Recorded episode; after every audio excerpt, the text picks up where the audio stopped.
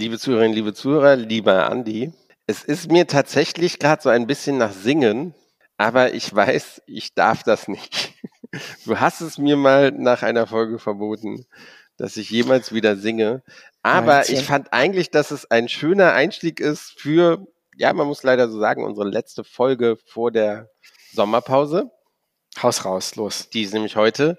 Und vor unseren bevorstehenden, naja, Urlaub in Italien ist es dann ja nicht. Komm jetzt aber sing. Wir, sing. wir sind ein paar Tage in Italien, da kommen wir gleich später drüber. Denkt euch einfach, ich singe das Lied Urlaub in Italien von Aerobik. Gerne auch mal googeln und auf YouTube anhören. In dieser lila Laune bin ich gerade. Und du, Andi? Du, ich bin gerade in, äh, ich bin gerade ein bisschen im Arbeitsstress. Ich weiß nicht, ich, ich, weiß nicht, ob dein Singen mir helfen würde. Es ist sehr anstrengend. Es sind noch wenige Meter bis zur Ziellinie, bis wir dann äh, nach Italien fahren in wenigen Tagen. Wir können ja gleich mal kurz darüber reden, was wir da vorhaben. Mhm. Ich freue mich aber auch, dass, dass wir in die Sommerpause gehen. Ich freue mich, dass diese Drittelstaffel, diese Drittel, diese dritte Staffel jetzt äh, zum Ende kommt. Äh, wir müssen Verschnaufpause haben und äh, Wahnsinn, drei, drei Staffeln schon und, und was drei irgendwie Jahre. als, als Gag irgendwie in einem Hamburg in so einem kleinen Park oder an der, an der Außenalster begangen, geht ja jetzt in die vierte Staffel, denn wir wissen natürlich, wir kommen schon wieder. Wir haben schon die ersten Termine, wir haben schon die ersten Gastredner schon wieder. Also es, es geht weiter. Schon, schon mhm. krass, oder? Ja, die Drogen machen wir wahr. genau. Ich würde ja sagen, es gibt kein Entkommen, aber ich glaube, das gibt's. Alles freiwillig hier. Je, Alles jeder freiwillig. Gast ist freiwillig hier. Keiner darf sagen, wir haben ihn oder sie gezwungen. Nee, tatsächlich. Genau. Ja, also wie gesagt, dieses Folge 129, das ist die letzte Folge der dritten Staffel. Im August feiern wir drei Jahre hin und weg. Haben wir uns da schon was überlegt? Haben wir gar nicht, ne? Das dreijährige Jubiläum. Ja, uns fällt noch was ein. Bin ich mir ziemlich sicher große Grillparty bei Sven auf dem Balkon. Sowas oder, oder so. Keine Ahnung. Karaoke guck, singen. Ne? Ich guck mal, ob ich Zeit habe. In der Karaoke war. Ja, gucken wir mal, gucken wir mal. Ja, aber ein bisschen was los trotzdem in der Branche, ne? Ja, äh, fangen wir erstmal mit was Schönes an. Du warst zu Gast in einem Livestream von der japanischen Fremdenverkehrszentrale, oder? Mhm. Ja, Japan Tourismus hat gefragt, ob ich ein bisschen über Japan, ein bisschen über Okinawa reden möchte. Da ging es A, einmal um das Thema Nippon Connection, das große Filmfestival in Frankfurt, das japanische. Ähm, da war ein Gast dabei, der hat darüber geredet und da ging es vor allem auch um den Schwerpunkt Filme aus Okinawa, also die Inselkette im Süden Japans. Ja, da war ich ja schon mal und da die Geschichten habe ich ein bisschen aufgewärmt. Die gibt es auch in unserem Podcast, in unserer neunteiligen Podcast-Serie Konnichiwa, der Japan-Podcast mit Sven Meyer und Gerne mal reinhören, Andi Jans. Wie sehr nervt das? Unglaublich, echt. ich, ich gebe auch auf, ich, ich mache da jetzt keine. Witze mehr oder versuche irgendwie originell zu sein. Ich, ich sage jetzt ja. einfach immer nur noch. Je mehr es nervt, desto so, mehr So einer bist du nämlich, so einer ja, bist du. Ja. Total. Ja, nee, das war nett. Also wenn ihr das sehen möchtet, das ist auch auf der Seite von Japan Tourismus. Ist der Livestream mittlerweile hochgeladen, könnt ihr euch das mal ansehen und anschauen, wer mich mal sehen möchte. Ich weiß nicht, ob das ein Motivator ist. oh komm, Sven, spiel doch mal mit. Okay, okay. Ja. Ja, ich sehe dich ja jetzt wieder in, ja, in Italien. Und, und, die Freude ist dir ins Gesicht geschrieben. Ja, genau, genau. Ja, nee, tatsächlich bin ich auch ein bisschen, ja, traurig eigentlich schon, ähm, wo wir gerade beim Thema Japan sind. Die Zuhörerinnen und Zuhörer wissen ja, dass, dass wir so ein bisschen asienaffin sind und Dazu gehört natürlich auch Japan und leider ist auch ein, ein guter Bekannter, ist gerade in den Schlagzeilen in der Branche und das tut einem natürlich schon so ein bisschen weh. Äh, gemeint ist Johannes Frankenberg von JF Tours, der ja relativ viele Reisen absagen mussten. Und zwar aus dem einfachen Grund, er hat, er findet kein Fachpersonal mehr der, der das machen kann. Und ich hatte ja, ich glaube, in der letzten Folge darüber geredet, dass ich beim Tourismusgipfel war und dass, dass äh, Hubertus Heil gesagt hat, uns fehlen im Moment 1,5 Millionen Fachkräfte, uns werden bis 2030 7 Millionen Fachkräfte fehlen. Ich befürchte, das fast erst der Anfang. Ne? Dass, dass Leute sich verkleinern müssen, Sachen absagen müssen, einfach weil kein, keine Manpower mehr da ist. Und das, das tut einem natürlich immer im, im Herzen weh. Ähm, denn er hatte ja ein gutes Produkt, er hatte gute, gute Leistungen, er war angesehen in der Branche und ja, muss halt jetzt sich, sich doch stark verkleinern. Also ich wünsche ihm alles Gute. Ja, wünschen ihm alles Gute. Wir hatten ihn ja auch hier im Podcast, Folge 38 im März 2021. Ein sehr interessantes Gespräch. Ein Mensch, der eigentlich maßgeblich daran beteiligt war, auf den deutschsprachigen Quellmärkten Japan wirklich auch als eine, eine, eine, eine größere Destination zu platzieren. Also wie gesagt, alles Gute an den Johannes, äh, der auch bei mir um die Ecke wohnt in Hamburg und den ich auch mal ein paar Mal privat getroffen habe. Also ja, ich äh, wünsche ihm alles Gute und ja, wünsche mir der Destination Japan alles Gute in, ja. in dieser Zeit. Ja, wir sind ja sehr Japan-affin und irgendwie das Thema jetzt ganz zu umgeben, das wollten wir tatsächlich Nein, nicht. Ja. Natürlich nicht. Andi, ist die Sonnencreme schon gekauft worden? Hm? Für, den, für den Sommer? Für den Sommer, ja. Selbst in Hamburg müsste es doch jetzt irgendwelche, also müsste mal die Sonne scheinen, der Regen müsste aufhören, die Sonne müsste scheinen und ihr werdet, ey, wenn ihr Glück habt, wahrscheinlich über 20 Grad haben jetzt gerade, oder? Sven, es ist richtig warm in Hamburg und in Hamburg, es gibt, wenn die Sonne scheint, gibt es in Deutschland keinen schöneren Ort als, als Hamburg, wirklich nicht, ja. Es ist sensationell. Wir haben Strände, wir haben Seen, wir haben die Innenstadt, wir haben den Hafen, wir haben das Umland. Also du hast, ach, du hast überhaupt keine Ahnung, Sven. Ne? Was soll ich sagen? Äh, ich habe ich hab ja ein bisschen Ahnung, würde ich jetzt schon sagen. du, so. ich, also im Sommer ist jede Stadt, glaube ich, ganz nett. Auch Frankfurt ist im Sommer sehr lebenswert. Ja, wenn man, wenn man einmal über den Geruch von Urin bei der Ankunft irgendwie hinwegkommt, dann, äh, dann, äh, dann geht ja, das auch schon. Auch das Bahnhofsviertel, da ist viel los. Ja, das also, ich weiß. Sehr, ich weiß. sehr unterschiedliche Eindrücke, die man dort mitnehmen kann von einer Reise. Es gibt viele unschöne Orte, an denen wirklich viel los ist. Nicht nur das Frankfurter Bahnhofsviertel. Aber dennoch, nein, ich habe ich hab tatsächlich schon Sonnencreme. Äh, es geht jetzt in die Sommerpause. Es geht jetzt äh, nicht in den Urlaub, aber wir gehen zumindest in eine Podcast-Pause. Wir sind aber trotzdem, liebe Hörerinnen und Hörer, weiter im Sommer für euch da. Wir haben beschlossen, eine kleine Serie für euch aufzustellen namens Best of Hin und Weg. Das heißt, jeden Donnerstag, also auch nicht alle zwei zwei Wochen, sondern jede Woche gibt's äh, eine unserer alten Folgen. Wir haben uns unsere Lieblingsfolgen oder einige unserer Lieblingsfolgen ähm, aus der Vergangenheit ausgesucht, haben dazu einen neuen kurzen Vorspann gemacht jeweils. Und äh, ja, wir hoffen, dass, äh, wenn ihr die Folgen noch nicht kennt, dass ihr da mal reinhorcht. Da. Also wir haben uns einfach so einen kleinen thematischen Leitfaden gesucht und wir stellen noch unsere Destinationspodcast einmal neu vor. Also Thema Japan, Thema Thailand, Thema China. Jede Woche eine Folge für euch Best of hin und weg und wir werden da auch äh, ein bisschen was auf Insta zu machen. Also keine Sorge, ganz sind wir nicht weg. Wir werden im August aber wieder mit neuen Folgen. Und natürlich ist der Vorspann auch neu eingesprochen. Ne? Also da, da haben wir nochmal so ein bisschen drüber geredet. Wir nehmen nicht alles aus der Konserve, sondern ne, da ist auch ein bisschen Teil, Teil Neues mit dabei. Bisschen also, Arbeit haben wir uns la gemacht. Lasst euch überraschen. Lasst Ganz euch genau. überraschen. Genau. Ja, aber du hast ja gerade gesagt, kein Urlaub. Ich, also ja, man, man kann jetzt sagen, wir sind heute unterwegs äh, Richtung Italien. Es ist kein Urlaub, aber trotzdem ist es auch nicht ganz stressig vor Ort, würde ich mal behaupten. Oder? Was machen wir da? Schauen wir mal, ob ich die Arbeit mache oder du, ne? Also ich bin da nur zum Repräsentieren tatsächlich. Ich habe ja, ich habe ja zwei Funktionen, aber du bist tatsächlich der Podcaster bei der ganzen Geschichte. Der, der PR-Mann sollte das jetzt aber besser verkaufen als das. Jetzt, ich hätte an deiner Stelle gesagt, dass du da zwei Jobs äh, auszurichten hast. Ne? Wenn einem der Job Spaß macht, dann nimmt man das nicht als Arbeit wahr. Hm? Das stimmt, Sven. Aber liebe Leute, wir sind gleich auf dem Weg nach Italien. Wir sind auf dem Weg zu einer ganz interessanten Geschichte. Das Fährunternehmen Mobilines äh, hat eine neue Fähre bestellt. Die ist jetzt angekommen im schönen Livorno, ne, an der Westküste der Toskana. Und äh, ja, da wird in wenigen Tagen wird diese neue Fähre, die Mobilines Fantasy, eine der modernsten, größten Ropax-Fähren, das heißt eine Passagier- und Autofähre auf Kreuzfahrtschiffniveau, wird sich auf die Jungfernfahrt begeben von Livorno nach Olbia auf Sardinien. Ja, und ratet mal, wer dabei ist. Ne? Weiß nicht. Leute, die sich mit Fährschiffen auskennen. Ja, Wichtige dann, Leute für die Reederei. Ja. Freunde und, und Bekannte der Reederei. Ja, und, und, und du dich auch. Und du dich, genau. Ganz genau. Ja, Ganz selbst genau. schuld Mobilines. Aber nein, wir freuen uns sehr. Es ist tatsächlich, man, man liest ja dauernd in der Fachpresse, dass vielleicht ein neues Kreuzfahrtschiff auf, auf See sticht und sowas. Bei Fähren im Mittelmeer ist das nicht ganz so häufig der Fall und deswegen ist es tatsächlich ein sehr, sehr großes Ereignis, was dort stattfindet.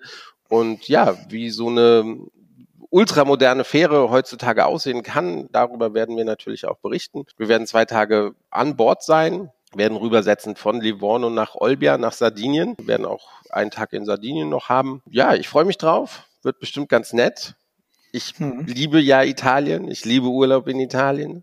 Hm. Urlaub, Urlaub in Italien. Komm, haus raus, richtig laut. Nein, Trau dich. Gönn googles dir. lieber, googles lieber.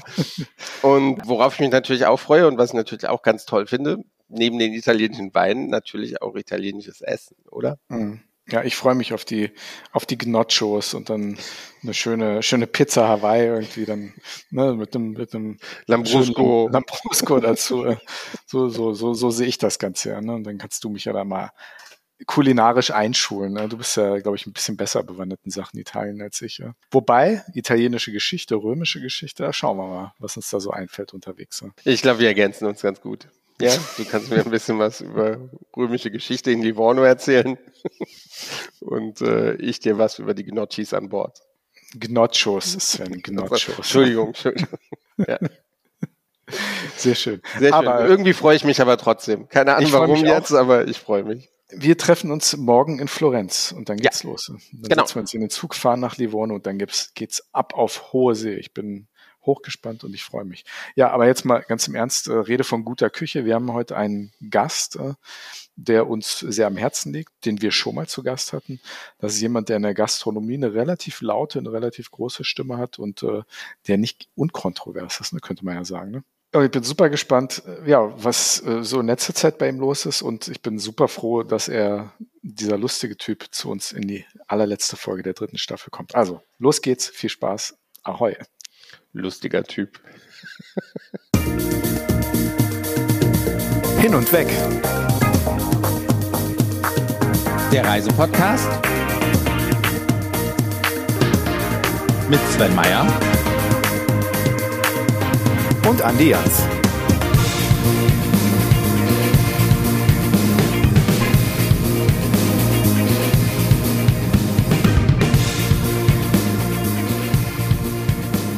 Liebe Hörerinnen und Hörer, wir sind online. Folge 129, die allerletzte unserer dritten Staffel bevor wir ins vierte Jahr gehen, hin und weg der Reisepodcast mit Sven Meyer und Allianz, Allianz, Allianz. Jawohl.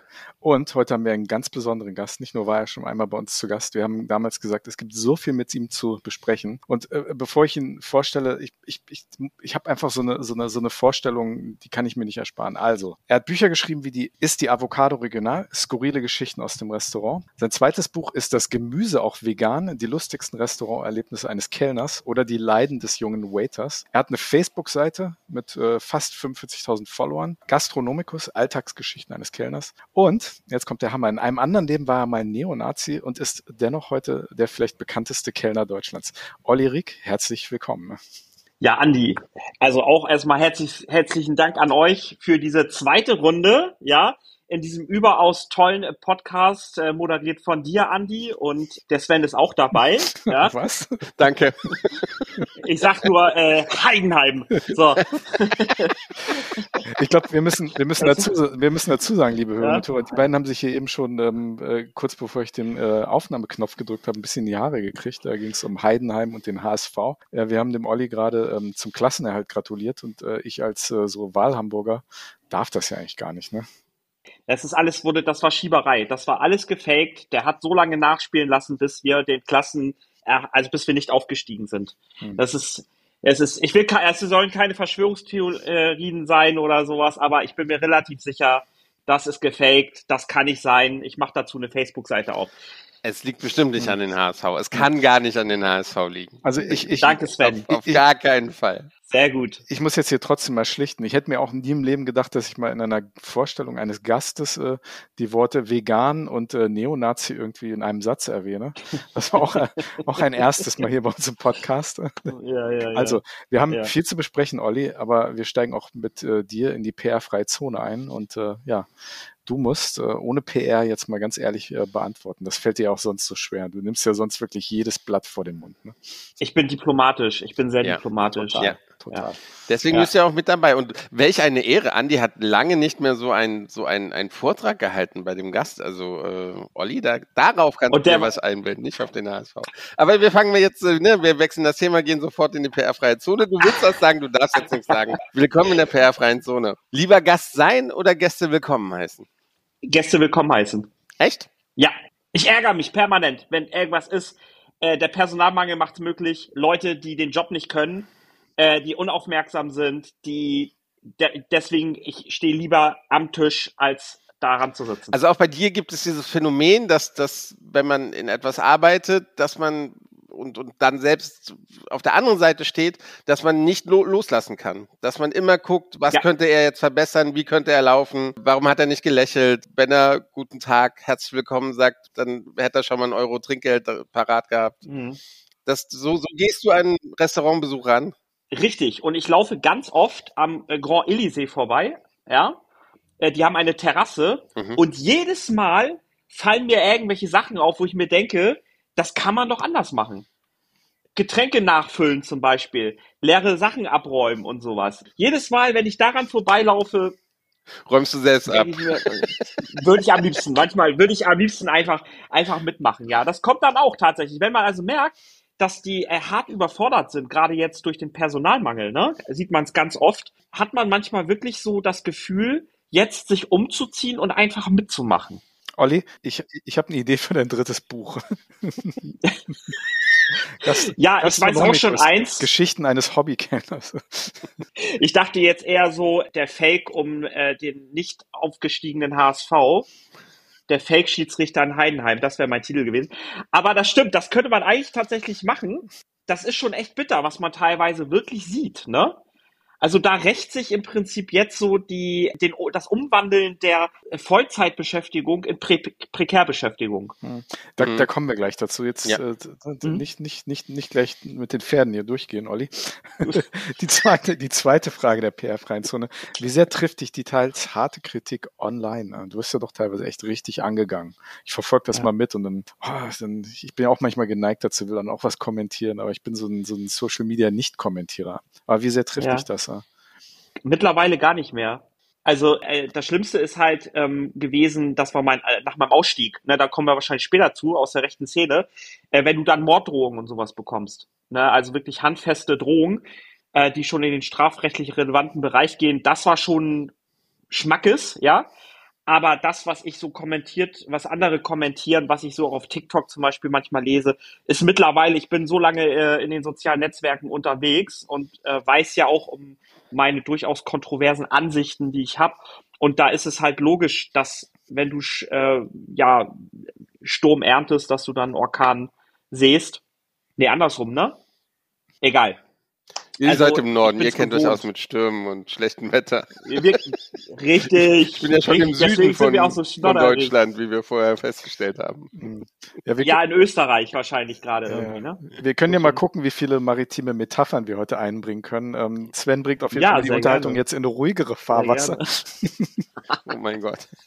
Und das Schiff wieder auf Kurs. Vielleicht könnt ihr es heute doch alleine machen, die Hamburger unter sich. Das hatten wir doch beim letzten Mal schon. Wir wollen dich nicht ausgrenzen, lieber Sven. Wir sind für Integration von süddeutschen Menschen. Das ja. ist nett, das ist nett. Benimm dich oder es gibt kein Trinkgeld. Ja.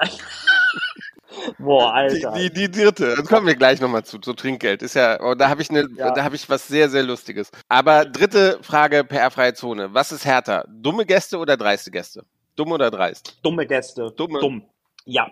Dumme Gäste, bei dreisten Gästen weißt du, dass sie, dass sie, also, dass sie es extra machen und dass sie sich gewahr ihrer äh, Methoden sind. Mhm. Ja, das ist quasi ein Gegner auf Augenhöhe. Er versucht mich zu bescheißen und dann versuche ich ihn zu bescheißen. Also jetzt mal ja, plump ja. gesagt, ne? Dumme Menschen kannst du es teilweise nicht erklären. Was, oder die, also die, die sind auch nicht reflektiert. So. Wenn du denen was erklärst, das verstehen sie nicht. Also mir sind dreiste Gäste lieber, weil dann habe ich auch ein bisschen Spaß, äh, äh als dumme Gäste, die es, ja, wo es auch egal ist, ob sie es verstehen oder nicht, weil sonst wären sie ja nicht dumm. Okay. Du, Olli, wir, wir haben, äh, bevor wir dich gerade dazugeholt haben in unser in virtuelles Studio, haben wir darüber geredet, ob wir erst über deine braune Vergangenheit reden sollen oder über deine Vergangenheit und Gegenwart als, äh, als Servicekraft und, und, und was das alles mit sich gebracht hat. Wir konnten uns einfach nicht entscheiden, ne? weil beides so interessant ist. Ne? Die Frage ist, mhm. wie steigen wir ein? Ne? naja, also die, die, die, die rechte Szene oder ich sag mal das Ende äh, meiner Zeit, dieser Denkweise, ja, geht ja einher mit meinem Eintritt in die Gastronomie. Also von daher wäre das so die Brücke, die ich schlage von der rechten Vergangenheit, dem Nationalismus oder dem nationalistischen, rassistischen, antisemitischen Denken, dann in die Gastronomie, wo man dann mit Menschen zu tun hat, die von überall herkommen Also das Krasse, mich hat's getroffen wie, ein, wie, wie, eine, wie ein Schlag im Prinzip, dass mein Ausbildungsbetrieb ein Hotel gewesen ist, welches bekannt dafür ist, Menschen mit, also Inklusions- und Integrationsbedarf eben zu fördern. Also zwei Gruppen, mit denen ich damals nichts anfangen konnte. Ja, also mit einem hohen sozialen Anspruch. Und das war im Prinzip auch ganz gut, da, ich sag mal, ins kalte Wasser geschubst zu werden, weil ich damit nicht gezwungen gewesen bin, mit Menschen in Kontakt zu treten, die ich vorher abgelehnt habe oder mit denen ich gar nichts zu tun haben wollte. Ja, und dann kommst du ja allmählich, merkst du ja, okay, die sitzen im selben Boot wie ich, das sind die, die Kollegen machen dieselbe Arbeit wie ich. Ja, und die Gastronomie hat insofern einen extrem großen Anteil an der, an der Entwicklung. Ja, das ist das eine. Das andere, ich war ja nicht nur, also wenn du rechts bist, bist du natürlich auch äh, konservativ. Ja, so, du bist kapitalistisch, du bist konservativ und so weiter. Und ähm, durch die vielen Jahre, wo ich selber diese ganzen Tricks erleben musste, mit denen Arbeitgeber ihre Beschäftigten hinters Licht führen, auch das ist der, die zweite Säule, dass man das System hinterfragt und sagt, dass mit, mit äh, Kapitalismus und mit, ja, mit äh, Konservativismus kommt man hier nicht weiter. Ne? Kann ich, kann ich kurz fragen, wie, wie, wie lange warst du in der Szene drin und, und wie bist du da reingekommen? Wie, wie lange war dieser Sumpf? Ja, wie lange ist halt schwer zu sagen. 15 Jahre werden es sein. Das Problem ist, ähm, du steigst da nicht von heute ein und steigst nicht von heute wieder aus. Das ist im Prinzip ein schleichender Prozess, der sich entwickelt hat. Also mit 15 fing es bei mir an, kann ich im mhm. Prinzip sagen. Mit 15 ging es los. Äh, und das hat sich dann mit den Jahren verstärkt, weil ich ähm, Geschichtsbücher gelesen habe, also habe sehr, sehr viel über deutsche Geschichte ge gelesen, also quasi ein Selbststudium gemacht, habe auch nichts anderes gemacht. Ich wollte gerade fragen, hast du in der Zeit gearbeitet oder oder was was hast du? Ja, nee, ich, ich war ich war ich war dann noch Schüler mit 15 und auch dann später ähm, meine erste Lehre habe ich Bäcker gelernt. Äh, da war ich schon richtig stramm rechts und bei der Bundeswehr war es dann auch natürlich bei der Bundeswehr auch gar kein Problem. Na, das ist wie ein anderes, anderes Kapitel, aber da, da habe ich gar keine Probleme gehabt, ähm, das irgendwie auch auszuleben, mehr oder weniger offen. Aber der Weg dahin war halt ein ganz, ganz langer Prozess und dann ist es nur eine Frage der Zeit, bis du eben Menschen kennenlernst, die genauso drauf sind wie du. Ja, das war in meiner Bäckerlehre dann, der Geselle, der war schon äh, deutlich weiter als ich, äh, auch einige Jahre älter als ich, also viele Jahre älter als ich. Und der hat dieses, ich sag mal, braune Potenzial erkannt.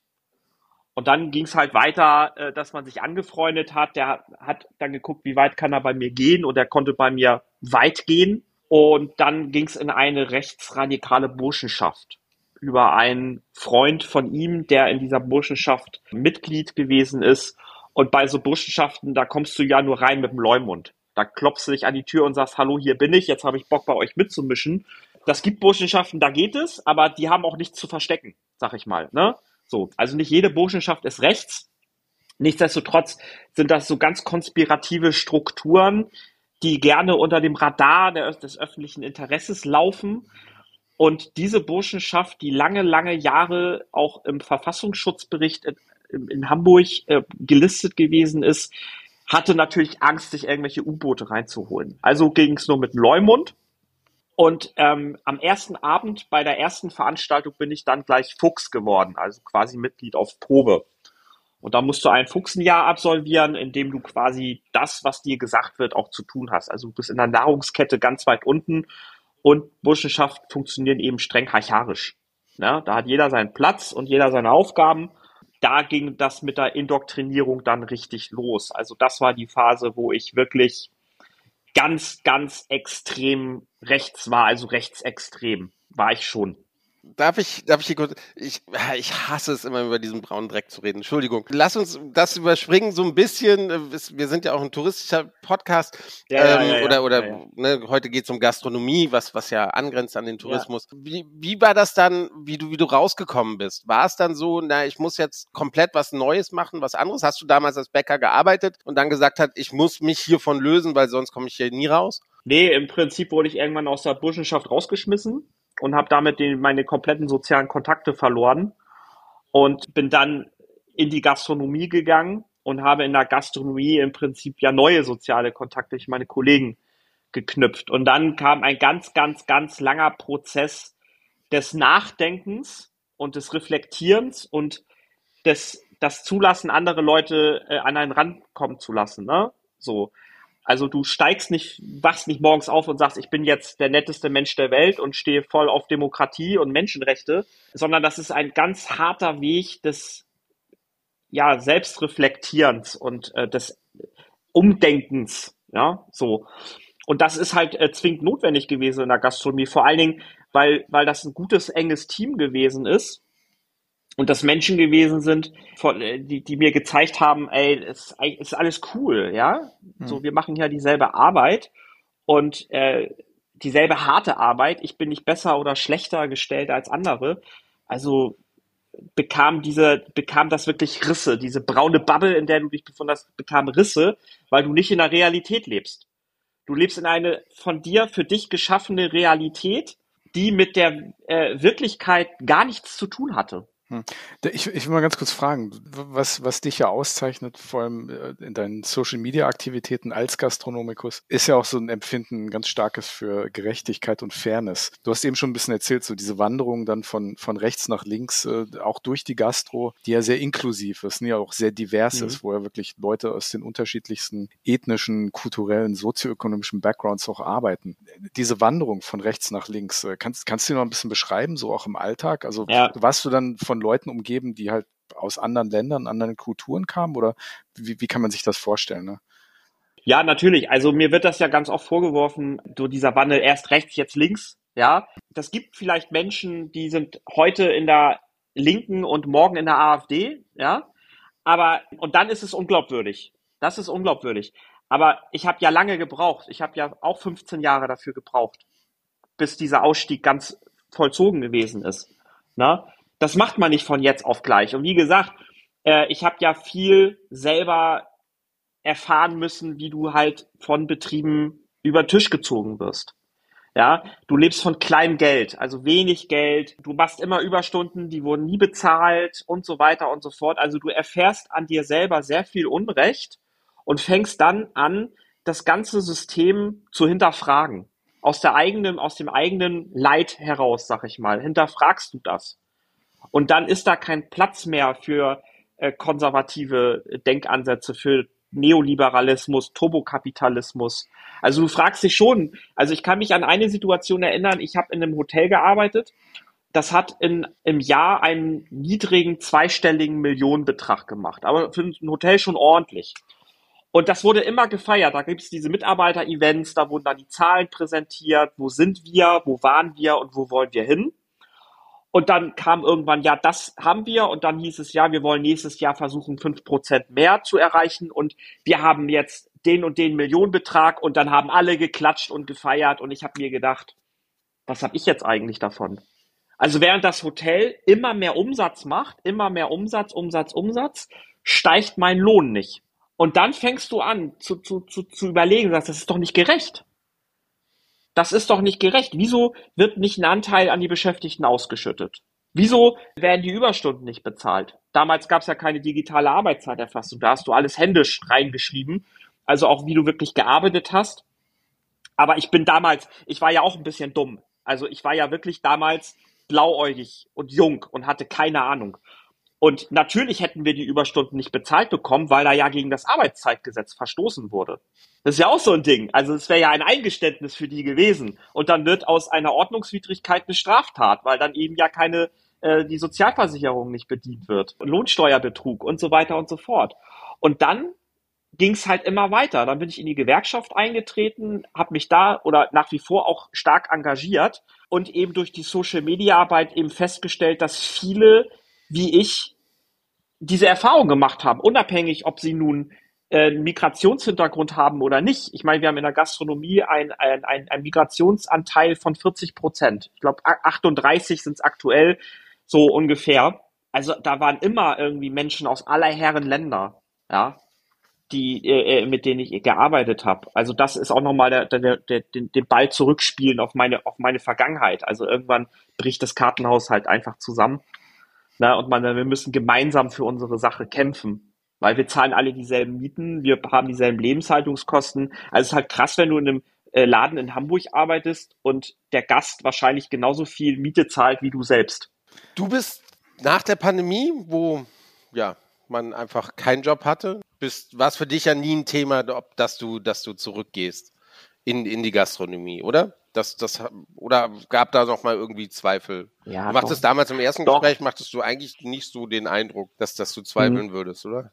Also tatsächlich war es so, äh, du hast ja, glaube ich, also jeder hat ja mal so einen beruflichen Tiefpunkt, wo man da, das Ganze hinterfragt, wo man sagt, kann ich das jetzt noch? Geht Gastronomie noch? Und es gab tatsächlich den Punkt, wo ich ernsthaft mich nach etwas anderem umgesehen habe, auch hätte was anderes anfangen können, also eine Jobzusage in einen anderen, in einer ganz anderen Branche und dann im letzten Moment zurückgezogen habe, weil ich dachte, das ist Gastronomie ist das ist, das kann ich nicht. Ich kann nicht, das, ich kann das Da- nicht. Darf, darf, du, musst, du musst ja kein Unternehmen nennen, aber darf ich mal fragen, in welcher Branche das war? Ich, also für mich bist du der, der, der Urtyp eines, okay, ich bin auch in Köln aufgewachsen, ich kenne Kellner, die, Ja. ne, die sind laut, die sind frech, die, die geben Kontra, das ist lustig, Ja. sich mit denen zu Ja. unterhalten. Die Kürbisse, das ist, das, so bin ich aufgewachsen, da komme ich her. Also ich, ich, ich liebe das, ich mag das, ich, ich bin das gewohnt, aber ich kann mir dich wirklich fast nirgendwo anders vorstellen. Stadionsprecher beim HSV vielleicht. Ich glaube, die haben schon einen. Ne? Die haben schon einen, ja, ja, also die haben schon einen. Ja, ich wollte tatsächlich, so blöd es klingt, aber ich wäre fast Busfahrer geworden. Mhm. In Hamburg, beim HVV, Busfahrer, die zahlen extrem gutes Geld, äh, da ist Planungssicherheit, ähm, äh, also eine, äh, für gastronomische Verhältnisse ist das eigentlich eine, so, also, und dann, weil ich fahre auch viel Auto oder bin früher viel Auto gefahren, kenne Hamburg halt eben, das ist meine Heimat, aber schlussendlich, nee, Man ist still, man sitzt vorne ganz alleine, meistens. Ja, das ist das Problem. Also ich Ja. glaube, erstmal bin ich zu angefixt. Ich habe nie im Sitzen gearbeitet. Ja, ich weiß nicht. Also nee, das ist halt nicht das Gleiche. Das ist halt auch, also das wäre auch das Einzige. Ich hätte auch sonst gar keine Idee, was ich machen soll. Ich würde, glaube ich, ich wäre einer von, ich würde beim Arbeitsamt sitzen sagen, ich habe gar keine Ahnung, was es außer der Gastronomie noch gibt. Weiß ich nicht. Keine Ahnung. Parkwächter oder weiß ich nicht. So irgendwie Schrauben zählen bei Wirt irgendwo oder ein Mercedes zusammenkloppen, aber dafür ist mir, das ist auch bei Bayern, glaube ich, Sindelfing oder, oder, oder, oder, das muss auch nicht sein, ne? Ihr habt ein Airbus-Werk, du kannst Flugzeuge zusammen basteln, wenn du magst. Ey, das willst du nicht. Nee, Ey, das, ey, Olli, das, nicht. das will ich aber auch nicht. Ja. Da, ey, ich schwöre dir, wenn du mich an so einen Airbus lässt, dann sitzt, dann ist die, die, die, hinten das, das Ruder, Seitenruder auf der anderen Seite, verkehrt rum. Weißt Aber- du, so falsch anmontiert, so, oh, scheiße. Naja, gut. Aber, A380 fliegt ja keiner mehr, egal. wie, wie, aber wie, wie geht's dir denn jetzt nach, nach, nach zwei Jahren, drei Jahren, die, diese, dieses, dieses Ups und Downs, äh, was, was umtreibt dich jetzt? Also du bist, du bist weiterhin tätig in der Gastronomie, aber was, was, was treibt dich an? Ne?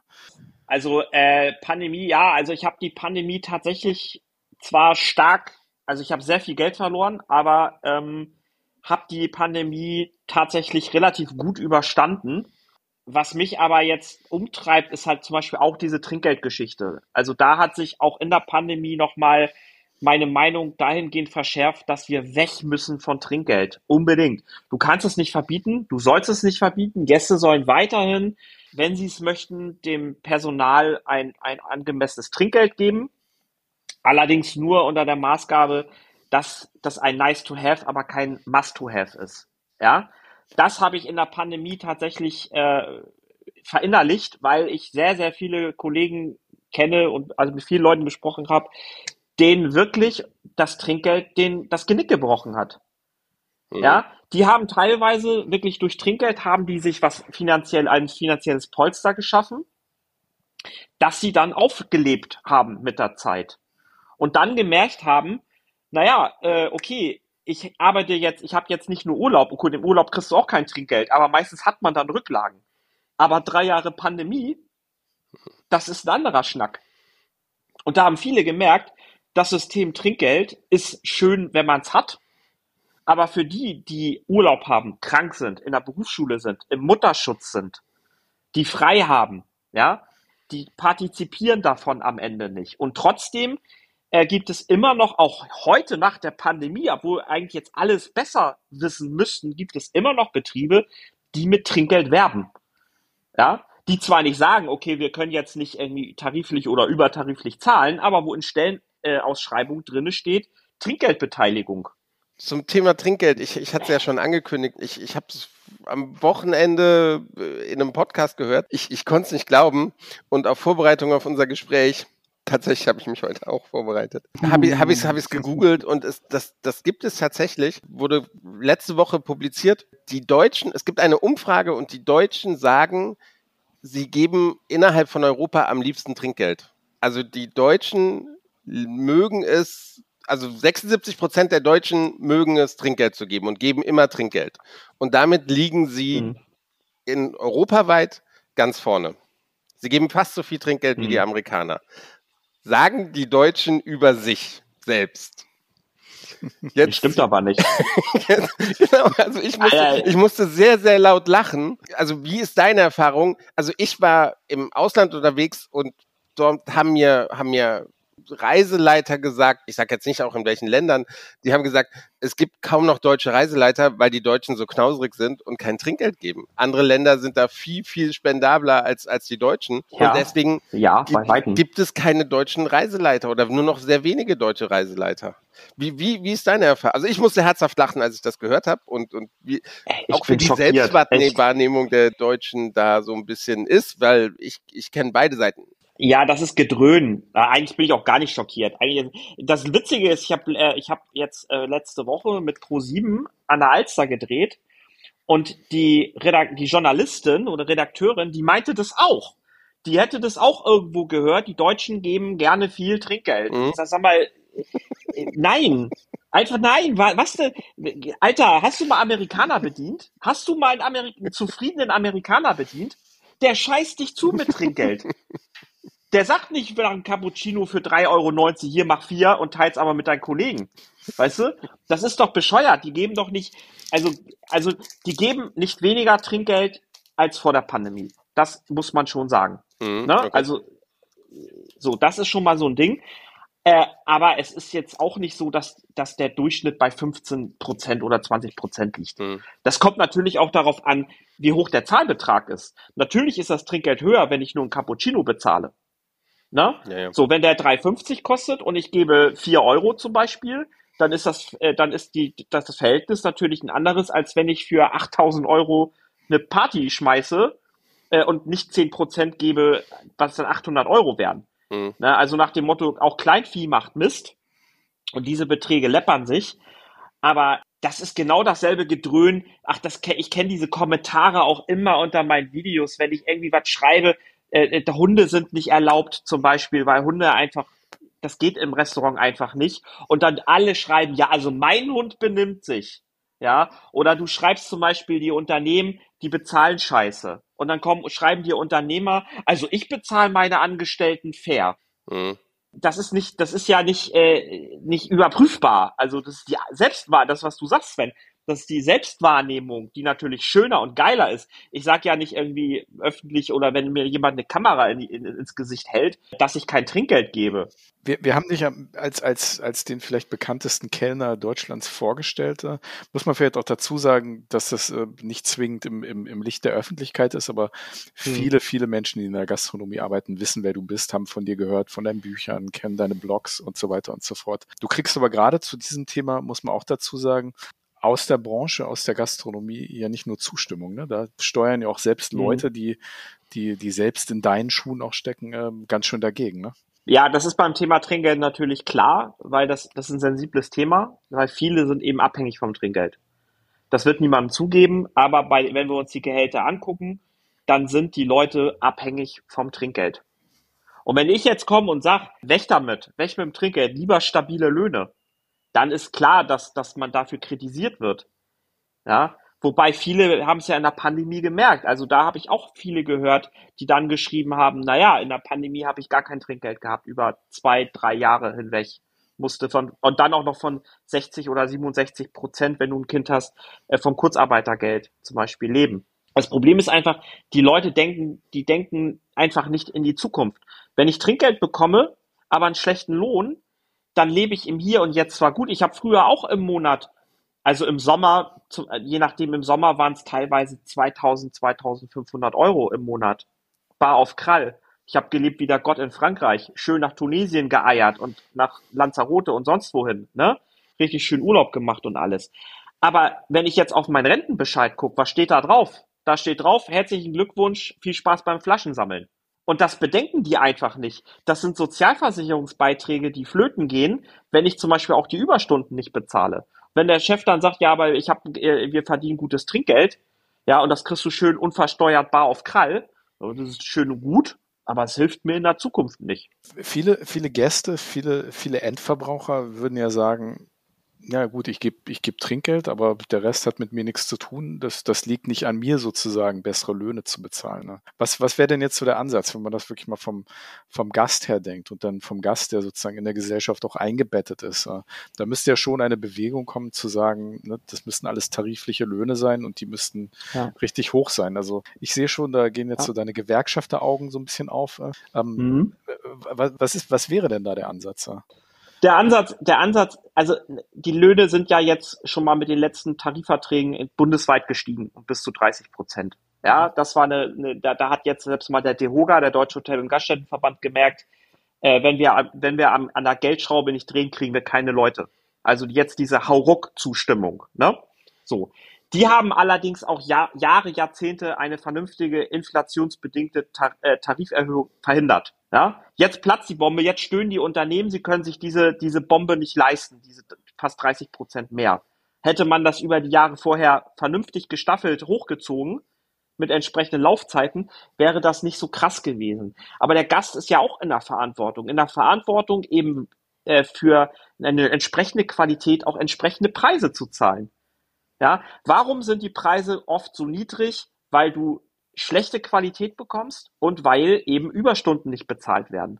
Und wir eben sehr, sehr viele prekär Beschäftigte haben. Wir haben ja kaum noch Fachkräfte in der Branche. Es sind ja Ungelernte zum Teil, die dann den, den Mindestlohn zum Beispiel kriegen. Das und oder eben, dass ich äh, äh, äh schwarz beschäftige. Also ich habe jetzt die 520 oder was sind das jetzt? 530 Euro, die man kriegt als geringfügig Beschäftigter und lass die aber länger arbeiten, aber dann eben schwarz mhm. und bezahl die schwarz. Und dadurch kannst du eben auch äh, die, die, die Preise drücken. Aber das geht einfach nicht mehr. Und wenn ich jetzt zum Beispiel, wenn ich jetzt bei so einem Wetter im Hochsommer durch die hamburgische Innenstadt laufe, egal ob das teuer ist, ob das jetzt im Herlin ist oder irgendwo ein kleinerer Italiener oder ein Grieche, die sind alle voll, die Läden. Die sind voll. Also wenn sie eine Terrasse natürlich haben. Und die Preise werden auch die zahlen, auch wenn das steigt, werden die. Ich, ihr wisst doch noch, wie das war, als die, als der Euro eingeführt wurde, zum Beispiel. Da hieß es auch, das kann sich keiner leisten. Als es hieß, der Mindestlohn wird eingeführt, das, das können wir, das geht gar nicht, das können wir nicht, uns nicht leisten. Als der Mindestlohn erhöht wurde, haben sie auch gedröhnt. Als damals die Sklaverei abgeschafft wurde, hieß es auch, ohne Sklaven geht die Wirtschaft kaputt. Und ohne Kinderarbeit und ohne den Acht-Stunden-Tag und ohne äh, die Fünf-Tage-Woche ist es alles nicht zu machen. Und siehe da, die, die Gastronomie hat zehn Jahre in Folge bis 2019 äh, ein Umsatzjahr nach dem nächsten verbessert, also hat ein Rekord nach dem anderen gebrochen. Und deswegen glaube ich ehrlich gesagt nicht daran, dass wenn man die Preise entsprechend so erhöht, dass die Beschäftigten davon leben können, dass die Leute sich das dann nicht mehr leisten können. Essen gehen ist auch so verramscht worden. Das ist wahrscheinlich wie bei euch in der Reisebranche mit diesen, ja, mit diesen Mallorca für 150 Euro, zwei Wochen all, all in Dingern. So, also nicht böse jetzt, also ich, ich sag mal Ramschurlaub, mhm. ja, wenn ihr wisst, was ich meine. Wie, so. Geiz ist geil. Ja. Geiz ist geil und ähm, das ist einfach, das, das soll, das ist ja Luxus. Ja, und das, ich finde auch, es sollte auch ein, ein, ein bisschen auch Luxus bleiben. Und die Leute sollten auch äh, empfinden dafür dass das, was sie da gerade tun, irgendwo auch Luxus ist. Und Essen gehen gehört mal dazu. Wir sind nicht die Kantine der Welt, ja. Ja, Sven, bitte. So. Du hast dich gemeldet, bitte Sven. Andi, du hast jetzt den Schweigefuchs. So Sven, bitte, ich schmeiß dir jetzt den Ball Das macht er bei mir nie, ne? Bei mir meldet er, der redet mir einfach dann so ja. ins Brot. Ab, ab, und zu zeigen wir den Finger, das heißt, ich möchte gerne die Anschlussfrage stellen. Du solltest eigentlich ganz normal weiterreden. Ähm, aber äh, jetzt, jetzt bin ich dran, ne? Du hast mich dran genommen. Jetzt, jetzt würde Andi, ich gerne, merk dir, was du sagen wolltest. Gerne auch, ja, ja. auch was sagen. Also, ich habe so ein bisschen Frustration bei dir festgestellt, so nach der Pandemie, dass sich eigentlich nichts geändert hat. Jetzt höre ich aber doch so ein bisschen Hoffnung, dass vielleicht der Fachkräftemangel es tatsächlich schaffen würde, die, die Unternehmer, die Gastronomen, die Besitzer von Restaurants, Cafés, Hotels und so weiter und so fort, dann doch dazu zu bringen, anständigere Löhne zu zahlen. Wie, wie hoffnungsvoll mhm. bist du da, dass das dann der Fachkräftemangel schafft? Was, was halt in den 30 Jahren zuvor, was auch die Pandemie wohl äh, deiner Meinung nach nicht so geschafft hat? Verhalten. Also ich mhm. habe eigentlich gedacht, dass sich auch an den Stellenanzeigen zum Beispiel was ändert, dass man eben mehr mit guten Bedingungen wirbt, ja, mit Planbarkeit, dass man die Bedürfnisse, ich sage mal jetzt Hashtag Generation Z, dass man die Bedürfnisse der jungen Leute jetzt mal mehr in den Mittelpunkt stellt, weil ähm, da habe ich eine Studie zugelesen, weltweit übrigens, dass eben diese Menschen in dem Altersspektrum von Generation Z, ich glaube von 2000 bis, weiß ich nicht, 1980 oder so soll das irgendwie gehen, keine Ahnung, dass die eben mehr leben wollen, mehr leben wollen und nicht mehr so wie unsere Eltern äh, die Arbeit in den Mittelpunkt stellen. Und der zweite Punkt ist, dass mit der Ukraine, mit dem Ukraine-Krieg wahrscheinlich viele Gastronomen gedacht haben, wir nutzen jetzt diese äh, Flüchtlingsströme und integrieren die Menschen, die hierher kommen, in den Arbeitsmarkt. Und das hat jetzt auch nicht funktioniert, weil die einfach kein Deutsch können. So, wurde ja jetzt auch, äh, gab es ja auch einen Artikel drüber, ähm, dass das nicht so wirklich gut funktioniert. Na, also mal vielleicht mal Deutschkurse bezahlen, vielleicht klappt es dann eher. So. Und auch das Suchen von Menschen in, in Asien zum Beispiel oder in Osteuropa äh, wird den Fachkräften oder den Personalmangel nicht signifikant verbessern, ja, oder bekämpfen. Na, genauso wenig wie die äh, Digitalisierung. Natürlich ist in Hotels ist es attraktiv mit äh, Digitalisierung und äh, künstlicher Intelligenz und so bestimmte Dinge zu machen, Check-ins und so zu machen, alles so ein bisschen zu vereinfachen. Aber es wird immer Bereiche in der Gastronomie geben, so gerade auch im à la carte, wo es nicht eine komplette Digitalisierung gibt. Natürlich fährt da mal so ein Roboter, so ein Service-Roboter rum, wo du deine Teller nimmst, aber äh, es bedarf trotzdem ja immer irgendwie Menschen. Und der Punkt ist eigentlich, was mich frustriert, ist wirklich, dass, dass so wenig Wert auf Fachkräfte gelegt wird. Also die wirklich gut ausgebildeten, motivierten, qualifizierten bis hochqualifizierten Fachkräfte. Und damit meine ich jetzt nicht nur im mittleren Management, ja, oder höher, sondern wirklich so wie damals noch der alte Chefterang mit Mitte 60, ja, der wirklich, der alles kann und alles weiß, also richtige Fachkräfte. Also du meinst den, der, der, der, der auch wirklich, weiß nicht, zehn verschiedene Arten kennt, wie man irgendwie Servietten faltet, der acht verschiedene Messer und Gabeln irgendwie unterscheiden kann. Der, der, der alles kann, der auch ja. Beschwerdemanagement zum Beispiel kann. Ja. ja. der den Unterschied zwischen Karaffieren und Dekantieren kennt der den Unterschied zwischen Latte Macchiato und Cappuccino kennt. Das heißt Latte Macchiato, oh, lieber Olli. La Latte Macchiato. Oder Late Machade. Late Machade geht auch. Late Machade. Ich habe jetzt Bock auf ein schön, schönes Glas Chianti. Ja, ja. ja. Und, die, und die Gnocchos mit Soße, ne? Ja, wobei Aglio Oglio mag ich auch sehr gerne. ist auch sehr lecker. Aglio was? Mit Aglio Oglio hm. mit äh, Wöstersoße. Ah, okay. Sehr gut, sehr gut. Ja, ja. Andi, Andi, Darüber hast du ja, diese Woche sind wir in Italien, da zeige ich, da bestelle ich das mal für dich. Ja, ja, ja, ja. Da, da, da hast du aber zwei Bücher drüber geschrieben, über das. Da haben wir in der ersten Folge mit dir vor zwei Jahren drüber geredet. Ich glaube, jeder, der irgendwie äh, da ein bisschen mehr Einblick haben möchte, der sollte sich eins oder vielleicht sogar beide deiner Bücher kaufen. Wie heißt die nochmal? Ist die Avocado regional? Und, äh, das war übrigens mein zweites. Da oh, hast du die, Moder die Anmoderation verkackt. Oh, ja gut. Also, siehst du, mit was ich hier arbeiten muss? Siehst du das? Endlich das andere Buch heißt, ja, das ja. andere Buch heißt, ja, ähm, äh, ist das Gemüse auch vegan? Ne? Richtig, ganz genau. Sehr schön, sehr schön. Das war noch nett. Bei dem zweiten er hat auch mein Verlag aufgegeben und das hat, haben sie so gedruckt, wie ich es geschrieben habe. Hm. Also das ist ein bisschen drei frecher, sag ich mal. So. Olli, du hast über Fachkräftemangel gerade geredet, Personalmangel, mhm. Fachkräftemangel, das haben wir jetzt so ein bisschen in einen Topf geworfen. Ne? Wir hatten vor einigen Folgen Caroline von Kretschmann bei uns äh, ja im, im Podcast zu Gast, die den Europäischen Hof in Heidelberg leitet. Eigentlich eine mhm. vorbildliche Unternehmerin, preisgekrönt, äh, die viele Dinge eigentlich sehr richtig macht, scheinbar. Es scheint ja zu mhm. funktionieren mhm. in dem, in dem, in dem Haus, das sie leitet. Äh, ähm, Wo siehst du denn den Ansatz? Du hast jetzt einige Themen schon angerissen. Fachkräftemangel, du sagst, es wäre schön, wenn es wieder richtig Fachkräfte gäbe. Was sind denn deiner Meinung nach die Lösungen dafür? Eine Lösung wäre erst einmal ein wertschätzender Umgang mit sinnhafter Arbeit, Sinnhaftigkeit in der Arbeit. Caroline finde ich ganz fantastisch. Das ist eine von den ganz, ganz wenigen, die ich vorbehaltlos einfach geil finde. Ja, also ich habe einen ganz, ganz großen Respekt. Ich habe auch mal mit ihr zusammen auf Instagram mal ein Video gemacht, gemeinsames. Und sie, aber auch zum Beispiel Markus Frenkel vom Blauen Reiter, äh, die, die haben, oder Alexander Scharf kann ich meinetwegen auch nennen, aus Goslar, die haben äh, richtige Programme zur Weiterbildung für Beschäftigte, die sie aber auch da abholen, wo sie sind. Und die das Potenzial, das sie in den Beschäftigten erkennen, auch fördern. Also wenn, wenn ich sehe, ich habe da jemand, der einfach Bock auf Weine hat, der einfach richtig Bock auf Weine hat, dann sollte ich darüber nachdenken, ihm den Sommelier zu finanzieren. Dann gibt es wieder Leute, die sagen, oh naja, aber dann geht er ja vielleicht gleich danach und sowas. Ja, dann geht er vielleicht, aber er ist Sommelier und er weiß, wo er den gemacht hat. Ne? Das spricht sich rum. Ja. Und das spricht sich rum, das ist auch, das wird, das wird dann erzählt. Und auch wenn jemand geht, heißt es ja nicht, dass er nicht vielleicht wiederkommt. Ne? Dass man denen eben auch sagt, pass auf, du willst jetzt in die Welt für zehn Jahre, weil du bist jung, mach das, mach das. Wenn du wieder nach Deutschland kommst, dann weißt du, wo für dich die Tür offen steht.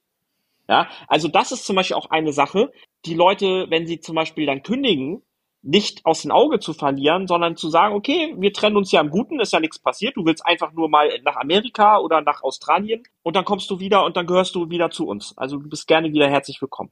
Das sind so, so die Maßnahmen.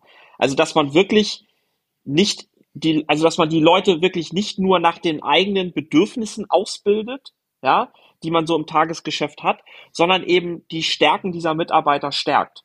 Weil du weißt ja nicht, was passiert. Vielleicht hast du dann wirklich ein richtiges Talent, der dir einfach mal richtig, eine richtig fette Weinkarte schreibt. Wo du nie jemand hattest, der das vielleicht macht. Ja, das wird eben ähm, meiner Meinung nach viel zu selten gemacht. Du bist halt so ein Verschleißteil. Du bist ein Teil der Wertschöpfungskette für das, was du halt machen musst, aber es wird wenig individuell in die Leute investiert. Das ist das Problem ganz oft in der Branche.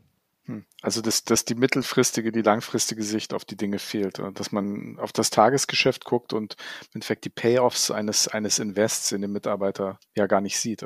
Richtig, du wirst ja auch, das geht ja auch andersrum, dass du teilweise, dass Leute eingestellt werden ins mittlere Management, die fehlen ja auch jetzt in der Pandemie. Restaurantmanager oder keine Ahnung, sagen wir mal so diese Position oder Ab äh, Stationsleiter, die für diese Position gar nicht geschaffen sind, weil sie dafür noch nicht da, also noch nicht reif genug sind, ne, zum Beispiel, noch nicht genug Berufserfahrung haben. Die scheitern ja auch ganz oft, weil gar nicht die Zeit ist oder das Interesse, die auszubilden. Zu sagen, okay, äh, du hast jetzt diese Position, und da wächst du jetzt rein, ja.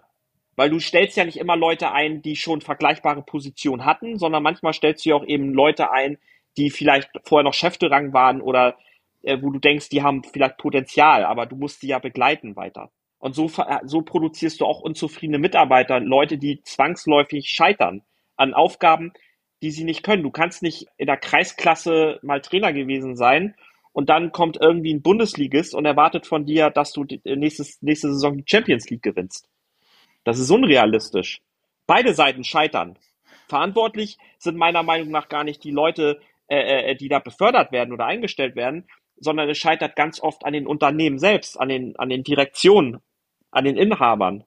So, weil die auf Biegen und Brechen da Leute irgendwie einstellen die Breite des, des, der Gastronomie ist ja wirklich riesig, ne? So ähnlich wie im Tourismus. Es ja. gibt die Pauschalreisen, es gibt die Luxusreisen, es gibt ne, alles Mögliche. Bei euch auch. Mhm. Wie, wie sieht das denn in der Sterneküche aus? Ich meine, da kann man ja nicht einfach so irgendjemand nehmen, eine studentische Aushilfe und sagen, ja, okay, jetzt bedien mal hier einen Gast, der ne, meine zwölf Gänge, 400 Euro den, den Abend bezahlt und dann noch die und die Weine. Weine ist ja eh nochmal mhm. so was, was, was extra geht. Ähm, Hat es ja gerade angesprochen mit dem Sommelier. Wie sieht denn es da aus? Da, da muss doch eigentlich ordentlich, also ist das nicht das Ziel, dass man da arbeitet, weil da wird ordentlich bezahlt, da kriegt man die Anerkennung, da kriegt man das Trinkgeld, da kriegt man die, die Sicherheit im, im, im Job? Also gemessen an dem, was du als Arbeitspensum hast, was du an Expertise am Gast oder in der Küche brauchst und dem Anteil des Trinkgeldes bist du bei dem Griechen um die Ecke besser aufgehoben als in irgendeinem Sternetempel. Okay. Liegt das am Geiz der Deutschen oder, oder woran? Nein, das liegt einfach daran, äh, wenn ich, äh, dass du beim Griechen um die Ecke mehr Geld verdienst, weil du weniger leisten musst. Sterne-Restaurants, Sterne, ich, ich kann Sterne-Restaurants auch, also ich mag Sterne-Restaurants nicht. Ne? So. Das Problem ist einfach, du, das, was du gesagt hast, stimmt ja. Du hast zum Beispiel acht, zehn, zwölf, 15 Gänge. Du musst immer am Gast sein. Du musst dich auskennen. Du musst gut sein. Du musst professionell sein. Ja, du hast sehr viel Nachbereitung. Du hast sehr viel Vorbereitung. Ja, der, der, das, der Service am Gast ist ja nur ein Teil. Das muss ja auch irgendwie, äh, das Besteck muss poliert und richtig eingedeckt werden. Die Tischdecken müssen gebügelt werden und so weiter und so fort. Äh, du brauchst Fachwissen. Du musst wissen, was du auf dem Teller hast, weil äh, du stellst es dem Gast ja nicht hin, sondern du erklärst ihm die Komponenten einzeln und so weiter und musst dann im Zweifel wissen, äh, was da für ein Wein zu passt, beziehungsweise wenn ein Gast den Wein nicht mag, musst du eine Alternative kennen. So. In der Küche genau das Gleiche. Wenn du vorher irgendwo, da ist es ein bisschen anders. Da brauchst du noch, also da musst du, du brauchst da richtig Fachleute, aber die werden nicht entsprechend bezahlt für die Arbeit, die sie leisten. Es gibt ja keine Staffelung. Es ist ja nicht so, dass du in einem Ein-Sterne-Restaurant jetzt weniger verdienst, dafür in einem Zwei-Sterne mehr und im Drei-Sterne-Restaurant noch mehr, sondern die zahlen im Prinzip, wenn du Pech hast, Mindestlohn oder vielleicht ein bisschen drüber, wenn du Glück hast, auch Tarif. Aber für die Aufgaben, die du leisten musst und die Expertise, sind die unterbezahlt. Nun, nun ist das Argument ja, dass dort das Trinkgeld auch viel höher sei. Und das wäre jetzt auch das Stichwort dafür, dass, dass, dass ja die Missstände in, in Sterne-Restaurants, äh, von denen es ja nicht wenige gibt, ja doch immer wieder auffliegen und da spielst du ja manchmal auch eine nicht ganz kleine Rolle. Ne? Du spielst jetzt auf die Jürgens den Jürgens-Skandal an. Also ich nenne keine Namen, das, das, das läge an dir da was zuzusagen. Äh. Aber es ist doch tatsächlich so, ja. dass, dass, dass, äh, dass das, was teilweise in Sterne-Restaurants äh, los ist, äh, ist schon, schon starker Tobak, ne? Ja, also wie hoch das Trinkgeld ist, weiß ich nicht, ehrlich gesagt. Es hängt natürlich darüber an, du hast natürlich weniger Tische und weniger Gäste, weil du hast ja auch nur eine Einmalbelegung. Ne? Mhm. Und dann ist halt immer die Frage, ob du wirklich so viel mehr Trinkgeld machst, als wenn du irgendwo im Biergarten arbeitest, wo du kleine Beträge hast, aber mehr Gäste und das richtig, ne, weil die dann irgendwann betrunken sind und mehr Geld geben und so. Und wie gesagt, die Zahlbeträge höher sind und somit vielleicht das Trinkgeld geringer, weil, ne, weil Leute dann, wenn du mhm. in einem Dreisterner über 1000 Euro für zwei Personen zahlst, dann weiß ich nicht, will ich nicht beurteilen jetzt das Trinkgeld, die Situation. Aber was die, was die Arbeitsbedingungen oder eher toxische Arbeitsbedingungen, Machtmissbrauch und solche Geschichten angehen, ist das wirklich dreckig, was da abgeht. Das Problem in der Sternegastronomie, auch in der, in der Luxushotellerie, ist, dass die nach außen hin natürlich, das sind Stars. Das sind Superstars. Ja, guckt euch mal die Michelin-Galas an, ne? Das sind Top-Events so, wenn irgendeiner einen Stern bekommt, dann steht das in der Presse, in der Lokalpresse und so weiter und so fort. Gibt es natürlich noch die paar Superstars, die zehn Drei-Sterne-Köche, die es in Deutschland gibt. Und einige altgediente, ja. Und da geht keiner ran. Da traut, da würde niemand auf die Idee kommen, dass die ihre Leute sch schlecht behandeln und schlecht bezahlen. Ja, weil nach außen ist ja, wirkt ja alles professionell. Und wir haben ja gerade in Deutschland, finde ich, das Problem, Unternehmer werden pauschal immer erstmal als äh, super tolle, als, als die Übermenschen dargestellt. Du bist Unternehmer, also bezahlst du gerecht, du behandelst deine Leute gut, weil du bist ja ein Unternehmer, du weißt ja, wie es geht. Ja, aber nur weil jemand gut kochen kann, ist er deswegen noch lange kein guter Chef. Und äh, diese ganzen, diese, diese ganzen Sachen, die so in der, in der äh, Sterne-Gastronomie laufen, die müssen einfach mal veröffentlicht werden. Und damit habe ich angefangen mit Arbeitsverträgen zum Beispiel, also Hashtag Hotelleaks, ja. So, mit inkludierten Überstunden, die im Arbeitsvertrag stehen und so weiter und so fort, weil ich es einfach nicht mehr ertragen konnte. Ich konnte es nicht mehr ertragen, dass du irgendjemanden, irgendein Sternekoch im Fernsehen siehst und weißt ganz genau, der behandelt seine Leute schlecht. Das ist belegbar. Oder ich habe zumindest Belege dafür von Leuten bekommen, die eben bestimmte Vorwürfe machen, weil man ist ja nicht bescheuert. Erzählen kann man ja sowas. Aber wenn das jemand beweisen kann, und, ne? Also ich habe ja zum Beispiel auch Dienstpläne von einem Drei-Sterne-Koch bekommen, wo dann einfach mal irgendwie Arbeitszeitbetrug auf Ansage. Da stehen 12, 13 Stunden Schichten im Dienstplan. Das müsst ihr euch mal reintun. Ja, da sind, daran sieht man, wie selbst, also die sind so unvorsichtig, weil sie einfach das Gefühl haben, sie sind unangreifbar. Und das waren sie auch Jahre, jahrelang.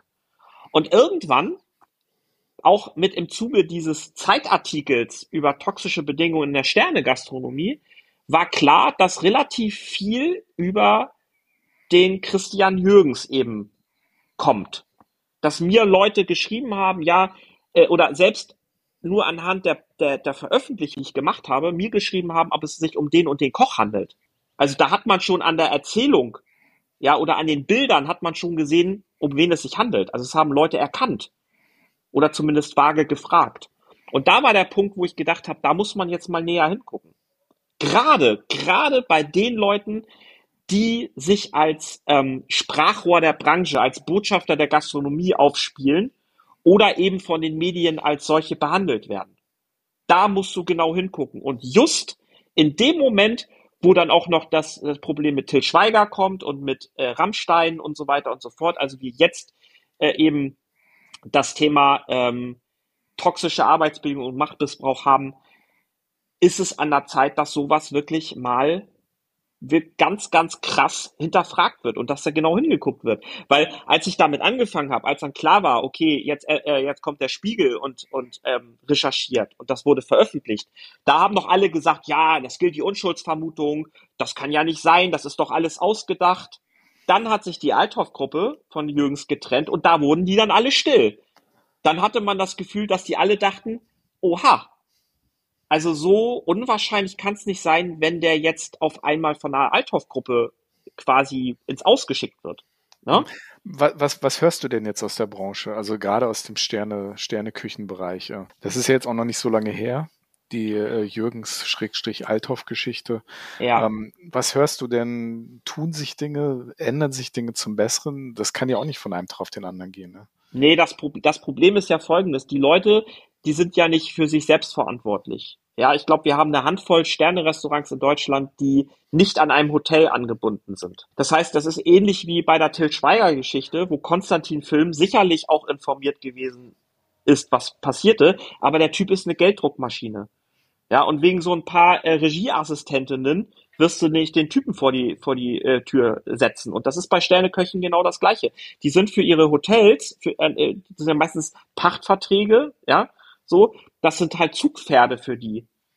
Ja, da kommen teilweise Gäste nur für die, ähm, äh, steigen im Hotel ab, weil sie bei dem und dem Koch essen wollen. Also das ist ja eine Win-Win-Situation für beide Seiten. Und dann ist natürlich klar, dass dann die Hotelgruppen da nicht so genau hinsehen, ja, und eben auch die Beschäftigten Angst haben einfach. Die haben Angst. Aber äh, ich, ich als Gast, wie kann ich mich denn informieren? Also wenn ich, wenn ich, sagen wir mal, ich möchte irgendwie Sterneküche genießen ja. und, und äh, wie kann ich denn rausfinden, wo man guten Gewissens hingehen kann? Ne? Gar nicht. Gar nicht. Weil, wie gesagt, es gibt keine, du könntest auf Kununu gucken, aber Kununu würde ich auch mit Vorsicht genießen. Ja, dieses also äh, Arbeitgeberbewertungsportal, wo Angestellte eben ihre äh, Betriebe bewerten können. Ja, da gibt's aber auch also das ist auch immer mit Vorsicht zu genießen. Ihr wisst das ja aus der Reisebranche auch, ne? Ach was. So, da kriegt das Hotel, kriegt dann einfach nur einen Stern, weil das war einfach zu heiß. Zu Urlaub in, in, in, in Tunesien 40 Grad und nur ein Stern, weil ich habe einen Sonnenbrand bekommen. So.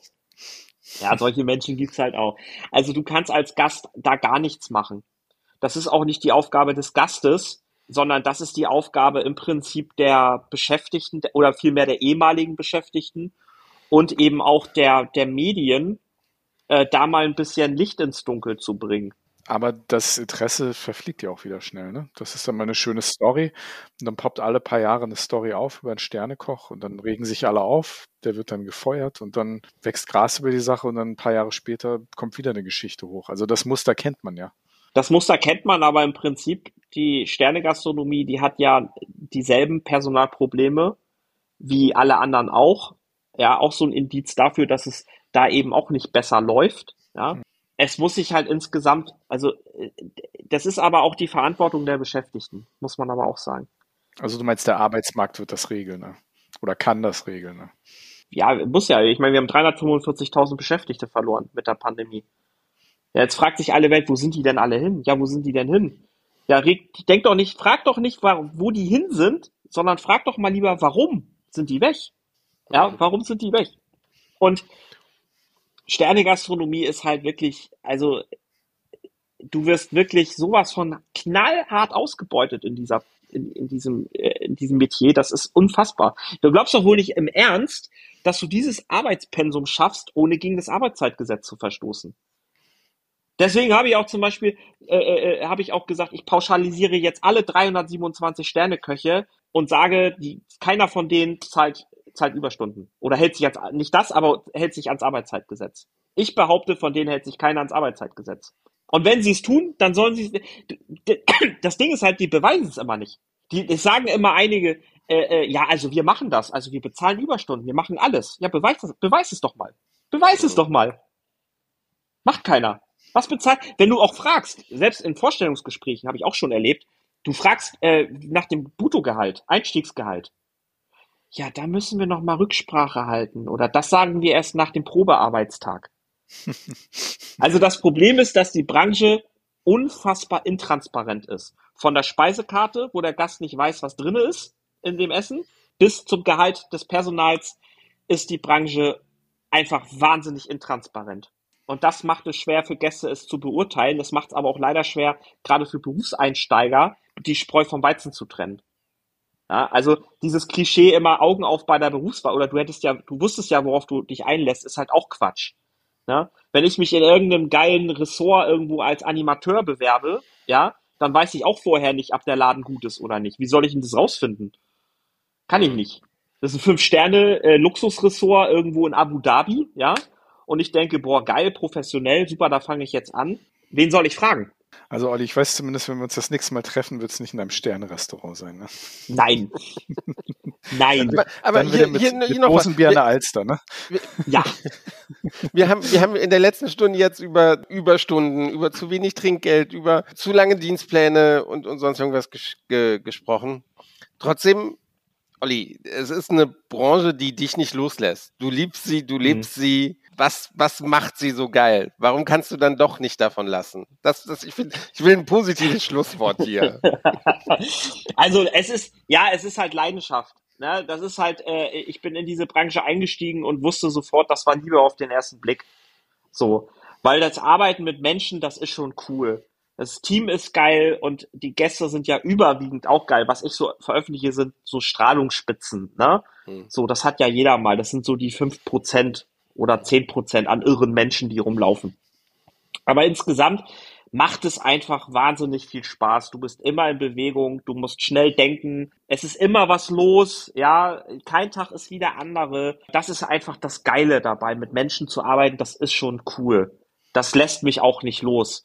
Und schön, also wenn, weißt du, wenn die ganzen Bedingungen anders wären, wenn es fairer laufen würde, wenn du geiler bezahlt werden würdest, wenn es mehr Wertschätzung gäbe, dann, dann wär, bin ich mir auch ziemlich sicher, dass du viele Menschen für diese Branche auch extrem begeistern kannst. Weil das Potenzial ist unendlich. Du kannst so viel machen, wenn du in der Gastronomie gelernt hast oder ne, in der Gastronomie arbeitest. Hier steht, die ganze Welt steht dir offen. Mhm. Und das soll doch nicht verloren gehen an, an knauserigen Betrieben, an Mindestlohn, an, an nicht bezahlten Überstunden. Das ist das, was mich so ärgert. Steht, steht denn ein drittes Buch an, wo du vielleicht auch über die Hm. schönen Seiten der Branche mal redest? Weil, ja, ich, nee, ich glaube erstmal nicht. ich glaube erstmal nicht. Nee? Nee, ich glaube erstmal nicht. Nee, nee, Oder vielleicht ein Podcast, Gastronomikus, der Podcaster? nee, auch nicht. Auch nicht. Oder wir machen was. Wir können ja, wir können ja, du kannst, also du hast ja genug Zeit und Sven auch, dann machen wir. Nein. Genau. T So- so Total sieht's Langweile. Ja. Ja, wir sitzen auch noch auf den Händen den ganzen Tag. Ja, ja, ich weiß, ihr macht den ganzen Tag Podcasts und guckt Fußball. Ja, ja Heiß, genau, heiß. genau. So sieht's aus. Ekelhafte Mann. Aber das können wir wirklich machen. Wir, das Schöne daran, dass der HSV ja nicht aufgestiegen ist, sondern immer noch nach fünf Jahren in der zweiten Liga dümpelt. Es gibt wieder ein Spiel HSV gegen Fortuna Düsseldorf. Und vielleicht schaffen wir es ja dieses Jahr oder nächstes Jahr dann, dass wir uns da einmal gemeinsam treffen. Vorher ein schönes Bier an der Alster, danach dann sowieso nehmen wir Andi noch mit. Und dann Ja, haben wir ich- einen schönen ich- Tag. Ich, ich bringe euch zum Stadion. Ne? Ich setze euch da ab. Ab Da müsst ihr alleine klarkommen mit eurem Problem. Ne? Du kriegst draußen eine Pommes und Currywurst und wartest auf uns. Ja, ich höre mir das Ja, aus. du, äh, wir lassen ihn im Auto. Ein bisschen die Scheibe runterkurbeln. Ein bisschen, ein bisschen.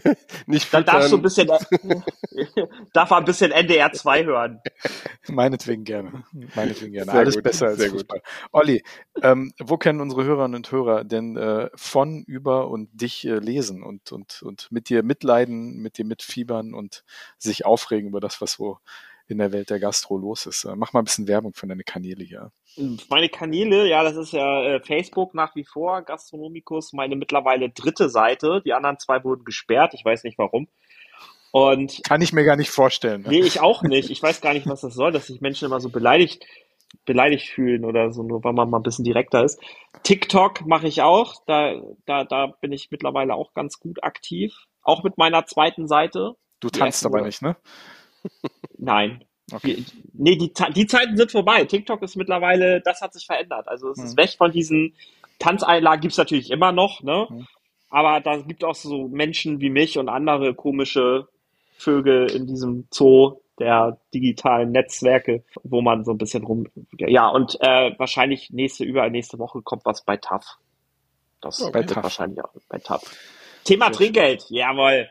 Sehr schön. Und deine Bücher sind immer noch im Handel erhältlich. Die sind immer noch im Handel erhältlich, ja. Die geistern da auch irgendwo noch auf, auf den Krabbeltischen rum. Kann man sich aber auch mal antun, wenn man mal irgendwie eine Viertelstunde auf die Toilette muss.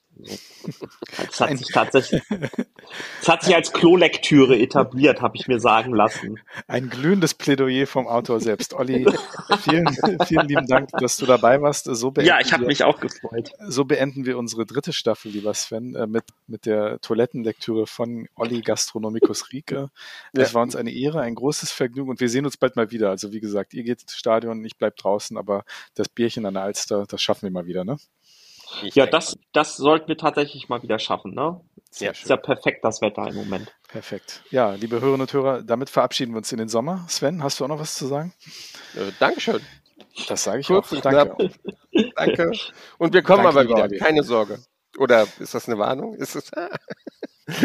Mal gucken. Aber vielen Ja, lieben Dank für alles und ja, wir brauchen einfach eine kleine Pause. Und wir hören uns aber in acht Wochen wieder. Aber zwischendrin, wir lassen euch ja nicht alleine. Jede Woche Best of hin und kommt weg. ein kleines Best-of. So, ein geiler Podcast. Also ich muss echt sagen, das ist ein geiler, geiler Podcast. Ja. Muss ich wirklich mal sagen. Also es gibt ja viele Podcaste, aber eurer ist wirklich, das ist schon wirklich Rinderfilet aufs Ohr. Gefällt mir.